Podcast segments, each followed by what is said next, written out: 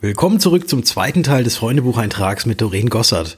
Wenn du den ersten Teil noch nicht gehört hast, dann spul in deiner Lieblingspodcast-App einfach mal zurück auf die vorherige Folge. Und wenn du den ersten Teil gehört hast, dann geht es jetzt für dich weiter. Hallo, ich bin Patrick. Mit dem virtuellen Zukunft für Finanzberatung Tourbus bin ich quer durch die Republik unterwegs, immer auf der Suche nach interessanten Gesprächspartnern aus einer der wohl spannendsten Zukunftsbranchen.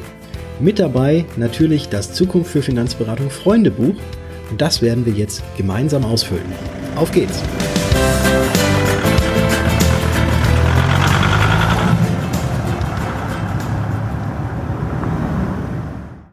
Aggressive Skate. Sag doch mal, was ist der Unterschied zwischen Inline Skates und Aggressive Skates? Naja, es gibt ja diese Fitness-Skates, ne, mit denen du so schön durch die Straßen oder an den Promenaden äh, lang rollerst, um Bauch, Beine, Po zu trainieren und schön auszusehen und äh, Strecke zu machen.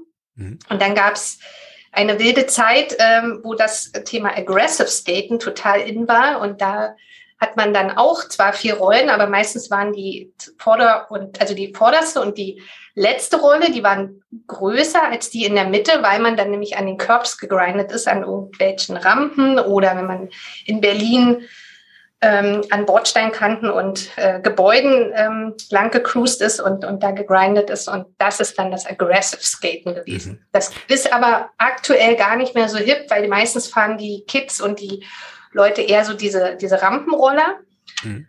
Und die Skate-Szene, die kommt dann wahrscheinlich irgendwann mal wieder. Das, ja. das kommt alles nochmal. Stimmt, die Kids fahren jetzt die Tretroller. Ne? Ja, also, genau. Wo man früher die Leute immer ausgelacht hat, wenn die mit dem Tretroller gefahren sind, das ist jetzt wieder in. Das wieder in, genau. Wobei ausgelacht wurden ja früher eher die Snakeboarder, mhm. die sich auf diesem Board da so draufgeschnallt und dann so, so, so gewackelt und gehüftelt haben. Mhm. Genau.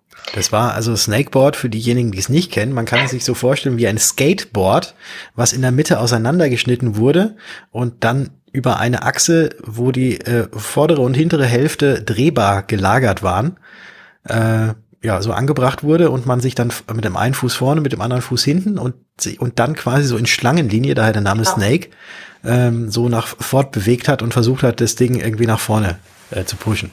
Genau. War ziemlich albern aus, deswegen. Ja. Ja. Genau. Aber Inline-Skaten wäre jetzt die Antwort und das habe ich halt tatsächlich mal gemacht. Und, aber eben Aggressive Skaten und nicht Fitness-Skaten. Mhm. Weil ich, wenn ich jetzt nämlich umblättere, da ist nämlich die erste Frage oder da geht es dann darum, was du mal vor deiner heutigen Zeit oder deiner heutigen Tätigkeit in der Zeit gemacht hast, also so ein bisschen noch in deine Vergangenheit zurückreisen.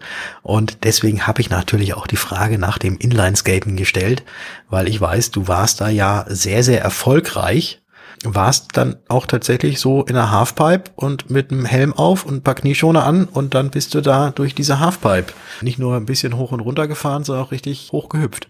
Genau, richtig. Habe ich gemacht und ähm, im Nachgang immer krass, was man sich so getraut hat. Mhm. Ja, also es kam auch so wie, wie wahrscheinlich so bei vielen Leuten, die so ein bisschen mit Skateboard und, und Inline-Skaten oder BMX angefangen haben, dass man so regional irgendwo an gewissen Spots, ähm, und ich bin dann tatsächlich in Berlin ähm, an so einem Spot gewesen, das, das war alles ganz einfach und also wirklich mit den minimalsten Mitteln haben wir da so irgendwelche Rampen gebaut und irgendwie fand ich das toll und dann bin ich hängen geblieben und das war halt auch wieder ein bisschen was anderes, während so die Mädels in meinem Alter damals dann irgendwie shoppen gegangen sind und in die Disco und andere Dinge gemacht haben, bin ich dann halt irgendwie da auf meinen Skates umhergerollt durch die ganze Stadt und teilweise dann eben später auch ähm, bundesweit. Da gab es dann auch äh, Meisterschaften, also der, der DIF, das war der Deutsche Inline-Skate-Verein, der hat dann auch Meisterschaften ähm, mit Finale in München. Und ich war dann also damals auch schon, so, vielleicht war das so die, die Vorbotschaft auf den Vertriebsaußendienstjob, dass ich damals auch schon viel im Auto unterwegs war. Und also als ich dann auch ähm, in diese oder zu den Wettkämpfen, Contests gefahren bin. Mhm. Genau, und das war richtig cool, weil man da auch immer so, so eine Szene hatte. Das heißt, es war ja nicht so ein Training, dass du gesagt hast, du musst das jetzt machen und dann hast du einen Trainer, sondern du hast das halt intrinsisch von dir gemacht. Und von dir aus gemacht und hast einfach Spaß gehabt mit den richtigen Leuten und dadurch bist du gut geworden, bis dann am Ende sogar ich einmal in Lausanne war, in der Schweiz und bin Vize-Europameisterin im Halfpipe-Skaten gewesen. Mhm. Und ich glaube, wenn ich auf dieser Rampe jemals noch mal stehen würde, würde ich mich immer fragen, wie ich mich überhaupt getraut habe, da runterzufahren, weil die war 5,60 Meter oder irgendwie so, also um, um die fünf Meter. Ja, also, ja, aber da hat man halt damals nicht drüber nachgedacht, weil das war halt so das Lebenselixier, das hat halt Spaß gemacht und dann hast du das überhaupt nicht in Frage gestellt und ja, das war natürlich schon irgendwie toll. Da gab es dann auch ein Preisgeld und in Dollar damals noch. ja, ja, genau. Und das, das war schon cool. Also war eine schöne Zeit und eben auch was anderes, als so die, die der Durchschnittsmensch gemacht hat. Ne? Also ja. 5,60 Meter hoch. Das ist, ja. Also ich weiß es, wenn ich im Schwimmbad stehe, auf einem 5 Meter Brett stehe und ja. dann runter gucke, dann sieht es natürlich, wenn man ins Wasser guckt, natürlich deutlich tiefer aus, weil ja nochmal, weil man ja auf den Grund des Beckens schaut. Aber auch wenn man an der Seite runter guckt, ist das ja schon richtig, richtig heftig. Und jetzt 5,60 Meter, dann nochmal 60 Zentimeter oben drauf, dann oben an der Rampe stehen und dann einfach nur Ein mit Droppen. den Schuhen, wo man dann unten drunter so ein paar kleine Rollen hat, sich da wirklich rein reinschmeißen, im wahrsten Sinne des Wortes, äh, das ist schon, äh, ja. ja, da muss man schon äh, Mut haben, aber aber es ist ja wie immer im Leben und auch jetzt, sage ich mal so, für, für die Hörer, die jetzt noch in der jungen Berufslaufbahn sind, ist es ja wie immer, du wirst ja halt nie sofort zu dem geboren, was du dann kannst, sondern du lernst es ja und du lernst es ja immer so Step by Step. Und wenn du dich dann wieder mit den Menschen umgibst, die das schon können, dann lernst du ja noch viel schneller. Und da war das auch so. Du hast halt einfach immer mit deinen Freunden abgehangen und das war halt, hat halt dazu geführt, dass du Dinge probiert hast, weil die das ja auch gemacht haben und dann warst du halt einfach dadurch gut. Und als Mädel bist du natürlich nie so krass gefahren in dem Sinne wie jetzt die Jungs, aber die haben dich natürlich mitgezogen, weil du dich ja dann immer mit den, du bist ja immer mit denen gefahren und nicht mit den Püppchen, die an der Promenade lang gecruised sind. Hm. ja. Genau. Und war es denn dann damals, als du da so ähm, die Skate Arena warst, oder man, man sagt ja auch Bladen, ne? Also man sagt ja, ja genau. Skaten, sondern eher Bladen. Genau. War das dann damals irgendwie so dein, dein Wunsch, dass du das jetzt irgendwie dein Leben lang machst? Oder, oder hattest du da irgendwie so während der Schulzeit und als du da gefahren bist, ähm, hattest du da schon irgendeinen anderen Berufswunsch, den du da unbedingt machen wolltest? Hm, naja, also ich diese Zeit, wo das wirklich auch mit den Wettkämpfen sehr, sehr ausgiebig war, war tatsächlich während meines Abis. Ich hatte ja dann auch einen Sponsor und der hat mir dann auch das Reisen bezahlt. Das war schon sehr cool. Mhm. Und ich war auf so einer, auf einer Sportschule, die das auch gefördert haben, dass du eben solche besonderen Hobbys machen kannst. Also die meisten haben ja irgendwie Fußball oder Volleyball gespielt und die durften dann ja auch, das irgendwie wurde das halt, also ein bisschen wie so, so sportspezialisierte Schule war das schon. Mhm. Und ich habe zu der Zeit tatsächlich noch also ich wollte es jetzt nicht hauptberuflich machen, weil ich wusste, davon kann ich nicht leben. Also da, da war der Sport nicht ähm, prominent genug. Ich habe aber tatsächlich ein bisschen ähm, Kontakte in die Schweiz gehabt und wollte eigentlich erst in die Schweiz auswandern und wollte auch studieren. Aber ich war in der Schule nie so gut. Also ich bin immer gut durchgekommen, so durch meine soziale Ebene. aber so was diese diese ganzen Numerus Clausus Geschichten dann anging fürs Studium, da habe ich halt einfach nicht die Benchmark erfüllt und hätte sehr lange warten müssen. Und dann hat mich, äh, habe ich immer gesagt, ja, warum soll ich jetzt sechs Jahre warten auf irgendwas, wo ich gar nicht weiß, ob das jetzt das Ding ist? Und dann kam eigentlich eher so die Idee, okay, dann guckst du mal, was du jetzt draus machst aus der Zwischenzeit. Aber mir war schon klar, dass ich jetzt mit diesem mit diesem Hobby kein Geld verdiene. Ich habe eher versucht zu überlegen, was könnte ich denn machen, dass ich dieses Hobby mir finanzieren kann. Ah. Und dann bin ich eben in der Versicherungsbranche gelandet. Genau. Schon mal vorher irgendwelche Berührungspunkte gehabt oder wie, wie kam es dann dazu, dass du dann äh, gesagt hast, ja, irgendwie, wie, wie kann ich mein Hobby finanzieren? Ach ja, ich mache mal in Versicherung. Das ist ja jetzt nicht unbedingt so der nächste Schritt, den man. Nee, das stimmt. Ja, es hatte tatsächlich, ähm, da war ein, ein junger Mann schuld. Ich war in der Schule verliebt in jemanden und von ihm, die Mama hatte eine Allianzagentur bei mir im Ort. Mhm. So dass ich dann mit der Mama eben auch Kontakt hatte. Und die hat dann irgendwann mal gesagt, Mensch, du kannst quatschen, du musst eigentlich zur Versicherung, du musst eigentlich sogar in Außendienst. Mhm. Und die wollte mich dann auch sofort für ihre Agentur. Und dann habe ich gesagt, ach nee, dieses Agenturleben da, das war mir irgendwie so ein bisschen suspekt am Anfang. Und ich habe dann aber tatsächlich bei der Allianz ähm, die Ausbildung gemacht, allerdings damals noch im Innendienst. Mhm. Ganz ähm, organisiert und diszipliniert. genau. Aber natürlich war man auch im Außendienst. Man hatte ja dann auch ein halbes Jahr Agenturaufenthalt und Ähm, die wollten im Grunde mich dann auch im Nachgang gern für die Agentur haben, so als Kundenberaterin. Ja, also am Ende war tatsächlich ein Typ schuld, dass ich in die Versicherungsbranche gegangen bin.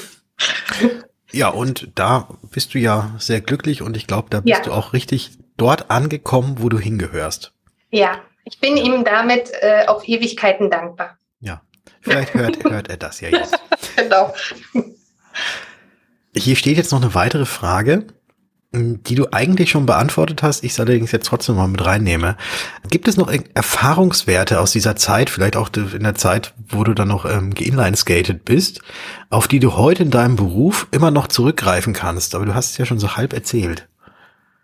Ja, also ich glaube, die Grunderfahrung ist, also das hat sich bei mir auch immer mal wieder durchgesetzt, mach es, mach mal immer was anderes als die anderen. Also wenn du, ich mach mal jetzt das Beispiel, wie viele Leute, gerade bei den Männern, die spielen ja alle Fußball. Mhm. So, und dann bist du natürlich immer so einer von ganz vielen und da musst du schon richtig, richtig gut sein, dass du auffällst. Mhm. Und da ich wahrscheinlich in vielen Sachen gar nicht so richtig, richtig gut bin, habe ich mir halt immer die Sachen gesucht, die nicht so viele machen in meiner Liga und dann bin ich da wieder gut. Und das, ich, ich war ja wahrscheinlich nie die Beste in, in der Rampe. Ich bin ja nur Vize-Europameisterin geworden, aber für, für den Vergleich hat es halt wahrscheinlich sehr gut gereicht. Und mir hat es halt sehr viel Spaß gemacht. Und das ist ja dann auch so diese Lehre, was du gerne machst, machst gut. Und da hast du selber eine Motivation, dich auch voranzubringen, ohne dass dir das einer sagen muss, äh, dass du jetzt dahin musst oder dass du das und das lernen musst. Mhm. Und das ist im Beruf, glaube ich, auch ganz wichtig Klar muss man auch mal Sachen machen, die einem nicht so gefallen und die dazugehören, aber so im Grunde ist immer so mein Learning, ja, mach halt einfach das, was dir liegt und was du gerne machst, weil dann quälst du dich nicht und ich will nie montags aufstehen und sagen, oh, jetzt muss ich zur Arbeit oder jetzt muss ich das und das machen. Also das wüsste ich heute, dass ich dann sofort die Alarmglocke anhätte und sage, okay, jetzt musst du was ändern. Dem entnehme ich, dass du montags nicht aufstehst und sagst, oh, jetzt muss ich zur Arbeit, sondern dass du schon fasziniert bist auch von dem, was du tust. Ich bin immer fasziniert, wie schnell wieder Wochenende ist. Das ist da das Beste, was einem passieren kann. Ja, ja, und ich glaube auch, das, das kommt ja auch ein bisschen darauf an, wie man seinen Job lebt. Und bei mir ist es ja schon so, dass ich, klar gibt es Dinge, da trenne ich das und sage halt, okay, jetzt ist auch mal gut, jetzt ist auch mal Feierabend und ich muss jetzt auch nicht von 7 bis 19 Uhr irgendwie was Handy erreichbar sein. Aber man baut sich ja auch so ein bisschen in seinem, also bei mir ist es jetzt so, guck mal, wir kennen uns ja auch schon eine ganze Weile, man kennt so innerhalb der Branche auch, also ich würde mal schon fast sagen, in der Szene auch schon so ein paar Leute, mit denen man sich ja auch privat gut versteht, weil man halt sich sehr ähnlich ist. Und da gibt's gar nicht mehr so dieses Feierabendding. Also wenn mich dann jemand am Samstag anschreibt und noch ein Fachthema hat, dann dann wäre ich die Letzte, die jetzt sagt, nee, also jetzt ist Wochenende, jetzt musst du bitte Montag ab um neun erst fragen. Also das geht ja so ineinander über alles. Mhm. Das ist halt das Schöne, ne? so dieses, dass man sich ja wohlfühlt in seiner Tätigkeit. Mhm. Und was ist denn eigentlich deine Tätigkeit? Beschreibe doch mal deinen heutigen Job in so zwei, drei Sätzen. Wenn, du, ja. wenn es überhaupt mit zwei, drei Sätzen geht, weil es ja doch sehr vielfältig ist. Ja, ich mache halt tatsächlich viel. Also die offizielle Bezeichnung ist Bezirksdirektorin. Ähm, ich bin ja bei der KS Auxilia, das ist ein Rechtsschutzversicherer, ähm, leite ich die Bezirksdirektion und die, die Aufgaben sind im Grunde gemischt aus, ähm, also das ist ein vertrieblich orientierter Job. Ich bin natürlich sehr, sehr viel draußen, auch in der Maklerbetreuung, aber bin auch Führungskraft, habe halt schwerpunktmäßig mit dem Thema Rechtsschutz zu tun, wobei es ja an der Stelle meistens gar nicht aufhört. Man kennt ja auch alles andere dann durch die Gespräche mit den Geschäftspartnern. Genau, und es ist letztendlich eine, eine Funktion, die aus meiner Sicht deswegen sehr charmant ist, weil du halt, du machst Vertrieb, du hast im B2B-Bereich, also auf der Ebene des Geschäftspartners zu tun. Und ja, das ist, das ist irgendwie was, wovon ich damals gar nicht wusste, dass es sowas gibt. Also das zeigt ja auch wieder, wie vielfältig die Jobs in der Branche sind.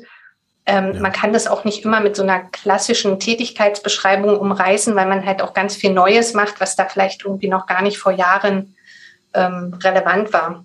Wie zum Beispiel Social Media. Ja, also vor mhm. fünf Jahren wäre das völlig unüblich gewesen. Und mittlerweile ist es eigentlich aus meiner Sicht notwendig, dass man sich da auskennt. Ja, das definitiv. Also genau. dem kann ich, kann ich wirklich, wirklich nur zustimmen. Aber das ist ja auch das Interessante, dass man ja nicht mit irgendeinem Job oder mit einer Jobbeschreibung anfängt und dann 40 Jahre lang dasselbe macht. Das wäre für mich so furchtbar. Ja. Aber das ist halt wieder das Thema, was ich vorhin mit dem, auch aus dem Buch, ne, mit dem Live-Code. Es gibt ja trotzdem Menschen, und das ist gar nicht bös gemeint, weil da, da, zum Glück ist es ja auch so, weil sonst hätten wir ja auch Berufe, die sonst gar nicht bedient werden könnten. Wenn du so ein Harmonie- und Balance-Typ bist, dann bist du halt jemand, der eigentlich keine Veränderung will und der sich ganz doll schwer tut.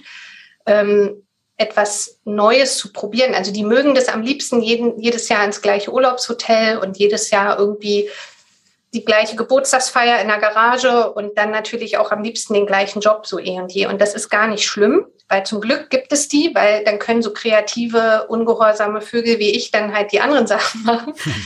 und ähm, aber das, das ist halt das Gute. Und ich glaube jetzt zum Beispiel auch in der Pandemie war das ja auch so, dass wenn jemand so ein bisschen auf Balance und, und bloß nichts verändern. Der ist natürlich erstmal aus seiner Bahn gerissen worden, als es hieß ja irgendwie alle ins Homeoffice. Mhm. Und jetzt, wo das wieder rückwärts geht, wo es heißt, ja, jetzt fangen wir mal wieder an, so in dieses New Normal zurückzuarbeiten mit neuen ähm, Regeln und mit Mobile Work und was jetzt alles auch in unserer Branche ja möglich ist, mhm. dass genau die Leute jetzt wieder das Problem haben, zurückzukommen. Ja, also weil man hat sich jetzt schon an das andere schon jetzt wieder gewöhnt genau. und dann ist das jetzt wieder das, was früher normal war, ist jetzt schon wieder das andere und deswegen ist diese Umstellung dann so schwierig. Genau. Das ist wie mit Musik oder Frisuren oder ähnlichem dann oder oder Autofarben ist ja auch so, dass da immer wenn es dann normal wird, dann hat es dann so diese äh, ich sag mal auch so der der klassische Rentner, der ganz ordentlich in seiner Wohnung eingerichtet ist und seine Rituale hat, ähm, der fährt mittlerweile auch bunte Autos. Ja, der wäre vielleicht früher hätte der immer nur sein, seine klassische blaue Autofarbe gehabt. Aber eine Sache, die besteht und die ist seit eh und je so gegeben. Rentner müssen beigefarbene Klamotten tragen. Das war, glaube ich, schon immer so. Das stimmt. Wobei, ich glaube auch da, die, die, die Rentner von heute sind ja nicht mehr die Rentner von damals. Also man sieht ja auch, also ich finde, ich habe neulich mal ähm, in einem Hotel, da war auch ein ganz lustiges Pärchen, die waren bestimmt schon an die 70. Und die waren so fesch gekleidet und auch so diese, also kennst du diese ähm, Haarfarben bei den Frauen, wenn die dann so, so grau-lila sich machen? Also ja, ja, natürlich. Das wäre wahrscheinlich so, früher wäre das so ein absolutes No-Go gewesen, da wärst du total negativ aufgefallen und mittlerweile ist es so hip bei denen, ja. Die haben dann auch bunte Brillengestelle und teilweise bunte Socken also da tut sich was im Silver Ager Bereich. Ja. Bunte Socken habe ich tatsächlich auch immer mit irgendwelchen Mustern drauf und so. Ja, aber du bist ja auch noch nicht in der Liga. Nee, nee eben, aber, aber dann habe ich quasi schon Rentnersocken sozusagen. Ja, das, ja, vielleicht kommt, vielleicht ist dieses karierte Rentnersocken-Dasein jetzt wieder dieses, dieses hippe Influencer-Thema. Wir können ja mal eine Umfrage machen, wer von den Hörern hat unterschiedlich farbige Socken an. Das, ich kenne auch ganz, ganz viele, die das haben. Das ist total lustig. Ja, also unterschiedlich jetzt nicht. Also schon, schon, also zwei, zweimal schon die, die, das gleiche Muster allerdings. Ja, aber bunt. Ähm, aber halt mit Muster drauf, genau. Also jetzt nicht nur rein schwarz oder rein weiß. Ja. Und auch weiße Socken. Weiße Tennissocken kommen ja jetzt auch wieder. Ähm, genau. wenn, ja wenn, wenn wir jetzt auf unsere Füße gucken, hier in, in unserem Mhm. sozusagen in unserem Beisammensein. Ich habe heute auch bunte Socken an. Mit, ja. mit Sushi, mit Sushi-Figuren drauf. Ja, ich habe ich hab welche mit Flammen drauf. Na, siehst du, da ist auch das Vertriebsfeuer. Das Vertriebsfeuer. Genau. So schaut's aus.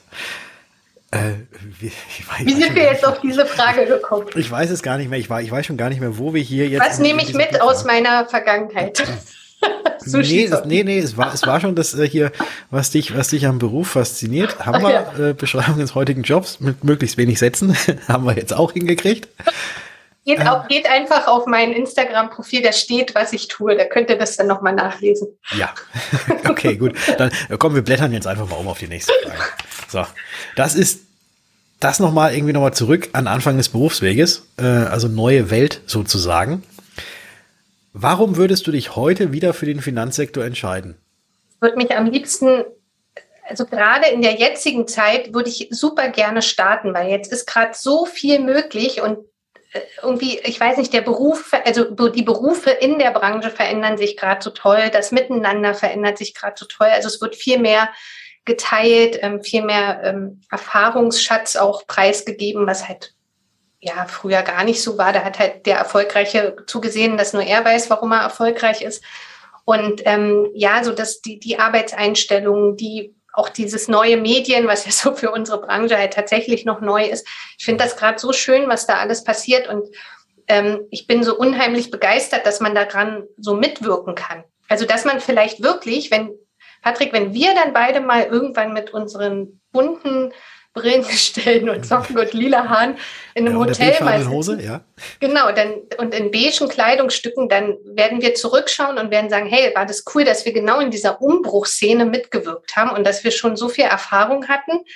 Ähm, ist ja das Gute, dass wir jetzt nicht mehr ganz so jung sind. Wir haben also die Erfahrung, wir wissen schon, was wir können und was möglich ist. Und wir bereiten aber auch gerade so irgendwie was Neues mit vor. Und das finde ich total spannend. Deswegen würde ich ich würde definitiv wieder anfangen in der Branche. Und dieses Können und dieses Mitwirken, was du gerade genannt hast, führt super über zu der zweiten Frage, die hier noch auf dieser Seite steht.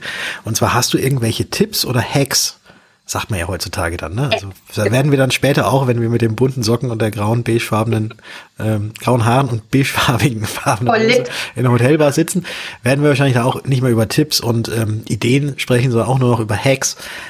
Für, aber hast, hast du welche, wenn äh, also für junge Finanzberater von heute, die jetzt gerade frisch einsteigen? Ja, auf jeden Fall ähm, vernetzen. Das wäre so, das ist schon so der, der Grundhack, mhm. weil dann lernst du ganz viele Dinge viel schneller, die du sonst irgendwie mit sehr viel Wachstumsschmerz hättest lernen müssen. Und ähm, du kannst, du wirst halt auch viel mehr mitgezogen, weil andere es ja schon so tun. Ja, das ist dann im Grunde wie beim Sport. Und natürlich auch ausprobieren und ähm, in, nicht in diesen Fehlern äh, sich grämen, sondern ein bisschen Mutmacher sein, also oder dass man einfach sagt, man, man muss sich das trauen und was soll jetzt im schlimmsten Fall passieren? Das habe ich leider auch viel zu spät so in meiner Berufslaufbahn gemacht. Einfach mal machen, hm, könnte ja gut werden. Mhm.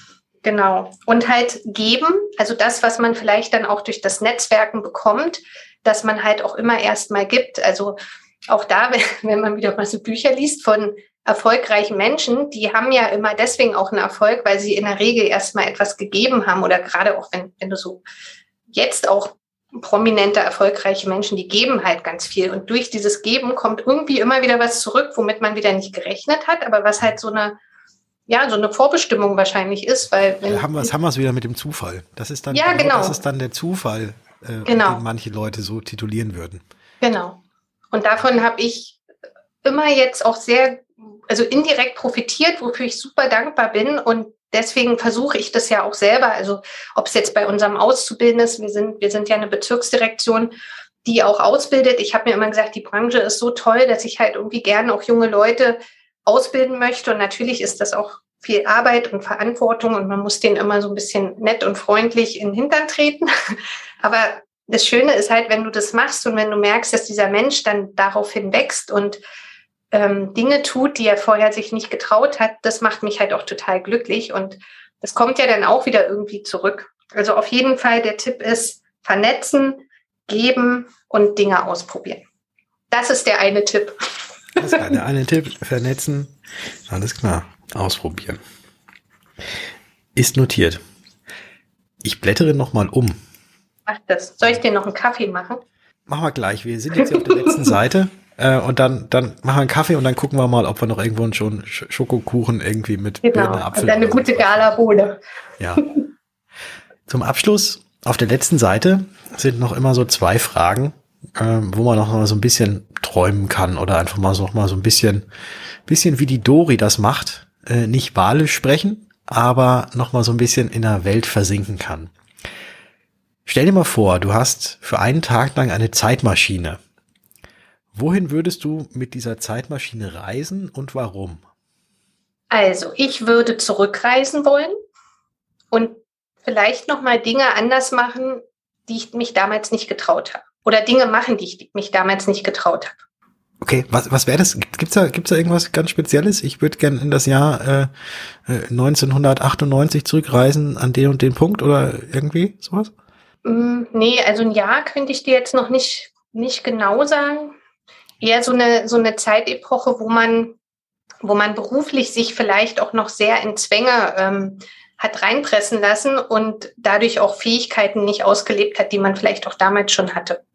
Und da würdest du dann als Zukunfts-Dori, der Vergangenheits-Dori, äh, sagen, hey, mach mal den Weg, das könnte auch klappen. Ja, genau. Wahrscheinlich wäre ich dann für die Vergangenheit zu weit. Das ist ja dann wieder die Challenge, ne? Dann erzählst du irgendwas von Social Media, da sagen die, was soll das sein? Das setzt sich nicht durch. Ja. Das war tatsächlich mal bei mir so, als das mit den Webinaren losging. Da habe ich äh, meinem damaligen Chef erklärt, ähm, ja, ich würde das mal ausprobieren. Ähm, das ist doch toll. Da muss man doch nicht immer vier Stunden irgendwo hinreisen. Ich habe ja nun auch ein sehr großes Vertriebsgebiet damals gehabt. Und dann hat er dann so gesagt, ja, das wird sich nicht durchsetzen. Also nur der persönliche Kontakt wird in der Branche ähm, existieren. Das ist das einzig wahre, so sinngemäß. Und Webinare, das, das ist so jetzt eine Modeerscheinung, das wird nicht bleiben. Und wenn man sich jetzt mal die heutige Zeit anschaut, ähm, und jeder, der jetzt schon in der Branche ist, wird schmunzeln und sagen, das ist so wie, wenn man sagt, ja, das Smartphone wird sich nicht durchsetzen. Ne? Ja. Genau. ja, mittlerweile ist es halt tatsächlich so, wenn es wenn es irgendwo heißt, es ist eine Veranstaltung, dann wird schon vorausgesetzt, dass das online ist. Dann genau. ist das schon wieder was Spezielles, wenn man sagt ähm, offline. Aber vielleicht kommen wir ja irgendwann mal wieder so dahin, dass dass sich das irgendwie äh, die Waage hält und dass ja. man dann eben sagen, dass dass es, dass dann das eine zwar immer noch gängig ist, aber das andere genauso wieder gängig ist. Ja, also das würde ich mir auch wünschen, ähm, weil ich glaube, dieses Persönliche, das sagen ja auch ganz viele, die freuen sich alle wieder drauf, dieses Menschen, dieses irgendwie beieinander stehen, so wie wir jetzt, ne, so dieses ähm, Austauschen beim Kaffee, das hast du ja in diesen Webinaren nicht. Und ich hatte gestern beispielsweise auch ein ganz tolles, ganz äh, tolles, ähm, ja, wie eine Schulung. Also das war jetzt kein Webinar, sondern wirklich wie so ein wie so ein Seminar. Mhm. Aber das ging halt sechs Stunden ähm, online und ich habe echt, ich war hinterher so platt, weil du halt einfach sechs Stunden ununterbrochen mal nur mit einer kurzen Pause in einen Bildschirm schaust und das ist, das schlaucht manchmal mehr, als wenn du zwei Tagesveranstaltungen mit abends lange an der Bar hast. Genau, und Geschäft wird an der Bar gemacht. Also das ist auch so mein, das ist vielleicht auch noch ein Erfolgsrezept. Ich habe irgendwie immer die besten Vertriebskontakte so durch Zufall irgendwo beim Abendessen oder wenn dann irgendwie so Messeparty oder ähm, weiß ich nicht, so wenn dann Jahresauftaktveranstaltung war und es ging dann irgendwie noch in den gemütlichen Teil, da habe ich dann irgendwie immer die, die coolen Leute kennengelernt und mit denen mache ich gerade Geschäft. Gut, dann, ich, dann blätter ich noch mal eben eine Seite zurück. Äh, was würdest du an Hacks weitergeben? Macht Party. Macht Party Macht und Party. Gut. So, genau. dann notiere ich das hier nochmal. Mach Party. Party. Und Party. dann genau. sind wir tatsächlich bei der allerletzten Frage angekommen. Und das ist die Frage nach den drei Personen, mit denen du gerne mal essen gehen möchtest. Und es spielt, das neu noch dazu gesagt, keine Rolle, ob diese Personen noch leben, ob sie eventuell schon tot sind oder auch, dass es nur fiktive Personen sind. Also die Dori zum Beispiel, mit der, die könntest du auch mit einladen und um nicht um sie zu essen, sondern um mit ihr gemeinsam Fischkram zu essen. okay. Also, also ich würde sehr gerne mit ganz vielen essen gehen. Ich gehe auch gerne essen. Also ich würde jetzt mal das so aufteilen. Aus der Branche würde ich mir gerne jemanden nehmen. Da würde ich mir eigentlich sogar zwei Leute nehmen. Also einmal den Frank Leitgeb, ähm, weil der ist in so einer ähnlichen beruflichen Rolle wie ich und wir können unheimlich gut uns immer austauschen über so, ach, wie könnte man führen und wie könnte man dies machen und wie könnte man im Vertrieb das machen. Also das ist jemand, mit dem könnte ich, glaube ich, den ganzen Abend ähm, äh, so quasseln über sowas, der, ne, der, der spricht so die Sprache, wo man sich sofort wiederfindet. Mhm. Dann würde ich gerne auch mit dem Nikolas Vogt vom Makler- und Vermittler-Podcast essen gehen, weil der ein tolles, ähm, strukturiertes Mindset hat und ich immer staune, was der alles umsetzt und macht und das so still und heimlich und irgendwie kriegt es keiner mit und Plupp hat er ein Buch geschrieben und Plupp hat er das gemacht. Ja. Und das finde ich, das treibt mich immer sehr an, dann irgendwie zu sagen, ja, das einfach mal machen. Ne? Und, und, mehr vom Nikolas kann man übrigens auch in einer der vorhergegangenen Folgen. Äh, ja, stimmt, Podcast genau, der war auch schon bei euch. Genau. Ja, Oder dann auch, also die Folge hören und den Makler- und Vermittler-Podcast abonnieren, sowieso, da hört man ihn dann auch öfter. Und da die beiden ja im südlichen Raum sind, der Frank in Stuttgart und der Nico in Weilheim an der Tech, würde ich mit denen ein Essen machen. Damit hätte ich Trick 17, dass ich noch eine Bonusperson habe. Ähm, ich würde gern mit einem Face Reader mal essen gehen. Ähm, und zwar, ich, kennst du das, Face Reader? Äh, Face, also Facebook kenne ich und ich kenne E-Reader, das ist dann so ein digitales Buch. Aber ein ja, Face genau. Reader, ich, ich könnte mir jetzt in etwa so vorstellen, dass das jemand ist, der dir ins Gesicht guckt ja. und weiß genau, was du denkst. Und wie du bist. Also das ist halt so cool. Der kann an deiner, an deiner, also weiß ich, wie die Nase zu den Augen und die Stirn, wie die Falten deiner Stirn sind und wie deine Ohren liegen und all sowas. Und ich habe ein, auch da wieder ein Buchtipp. Mhm. Ich habe ein Buch gelesen von dem, äh, der heißt Eric Standop und der heißt Ich lese dich oder das Buch heißt Ich lese dich. Und mhm. das war so krass. Ich habe das gelesen und dachte, das gibt's doch gar nicht. Und dann achtet man selber manchmal so drauf bei bestimmten Leuten und denkt, ja, das ist ja wirklich so. Also es gibt so gewisse Gesichtsformen und zum Beispiel äh, auch Geschäftsleute kannst du, wenn du so CEOs von Versicherern, die haben ganz häufig eine ähnliche Gesichtsform. Okay. Also das, und daraufhin, also wir wieder so bei diesem Persönlichkeitsthema, das sind wahrscheinlich so Menschentypen, die gewisse Eigenschaften haben und deswegen werden die halt CEO. So. Und mit, Aber deswegen verformen sich doch nicht die Gesichter. Nein, das sind ja, ich kann das auch ganz schwer erklären. Also in, in die Asiaten, bei denen ist es viel, viel gängiger. Da finden sogar Bewerbungsgespräche mit einem Face Reader statt. Das heißt, die, die Stelle, die ausgeschrieben ist, sie wollen gewisse Menschentypen und anhand deiner Gesichtsform ähm, können die das deuten. Also was du so für Mund, Lippen zum Beispiel ist auch so ein, so ein Phänomen, muss man mal drauf achten. Es ist tatsächlich so, ist mir noch nie aufgefallen, aber nach diesem Buch ähm, guckt man halt da schon drauf. Es gibt ja ganz viele unterschiedliche Lippenformen, also ähm, die, die Unterlippe zum Beispiel dass die etwas äh, kräftiger oder dicker ist als die Oberlippe. Oder beide sind sehr ähm, voluminös. Das sind dann oft sehr leidenschaftliche Menschen. Also auch an so ein Ding kann man einen Menschentypen ähm, so ein bisschen, ja, analysieren hört sich jetzt vielleicht so ein bisschen ähm, strategisch an, aber das, das ist Tatsache so. Und mit so einem Menschen, der das kann, möchte ich mich gerne mal beim Essen treffen, dass der mich mal analysiert und dass der mir das erklärt, wie das funktioniert.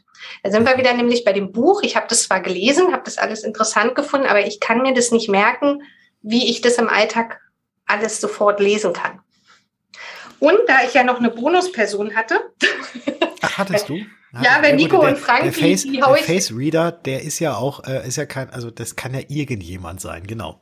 Ja, der, genau, der das, der das kann, also der Eric Standop, der kann das sein. Ich glaube aber, der spricht dann nur Englisch und das heißt, wenn der mir sowas Kompliziertes auf Englisch erklärt, dann muss ich vorher erstmal noch mal ein bisschen besser äh, Englisch üben. Aber mit wem ich mich unbedingt mal treffen möchte, mit Ina Müller. Und am besten im Schellfischposten an ihrem Tresen. Ja. Also das wäre echt mal geil, wenn ich mal in diesem bei Inas Nacht wäre. Das mhm. ist, ich gucke die Sendung super gerne. Ich lache mich da immer halb kaputt über die Frau. Und dann mit zwei coolen Bands und ja, und dann so schön ausklingen lassen und ach, das wäre herrlich. Das wäre so mein dritter Wunsch. Okay. und Ina Müller am Dresen. Ja. Du kannst ihr Face readen. Und ja. Ja, und sie singt dann noch ein Lied für dich und dann steht der Chor im Fenster ja, und äh, singt dann noch ein Shanty. Genau, lustig, lustig, ja, das wäre wirklich lustig. Ja. Also, und das ist ja alles möglich, was ich mir da an Essenswünschen zusammenstelle. Von daher kann ich ja mal zusehen, dass ich das hinbekomme. Ja. Dann ein großer Aufruf, ich glaube, das ist der NDR.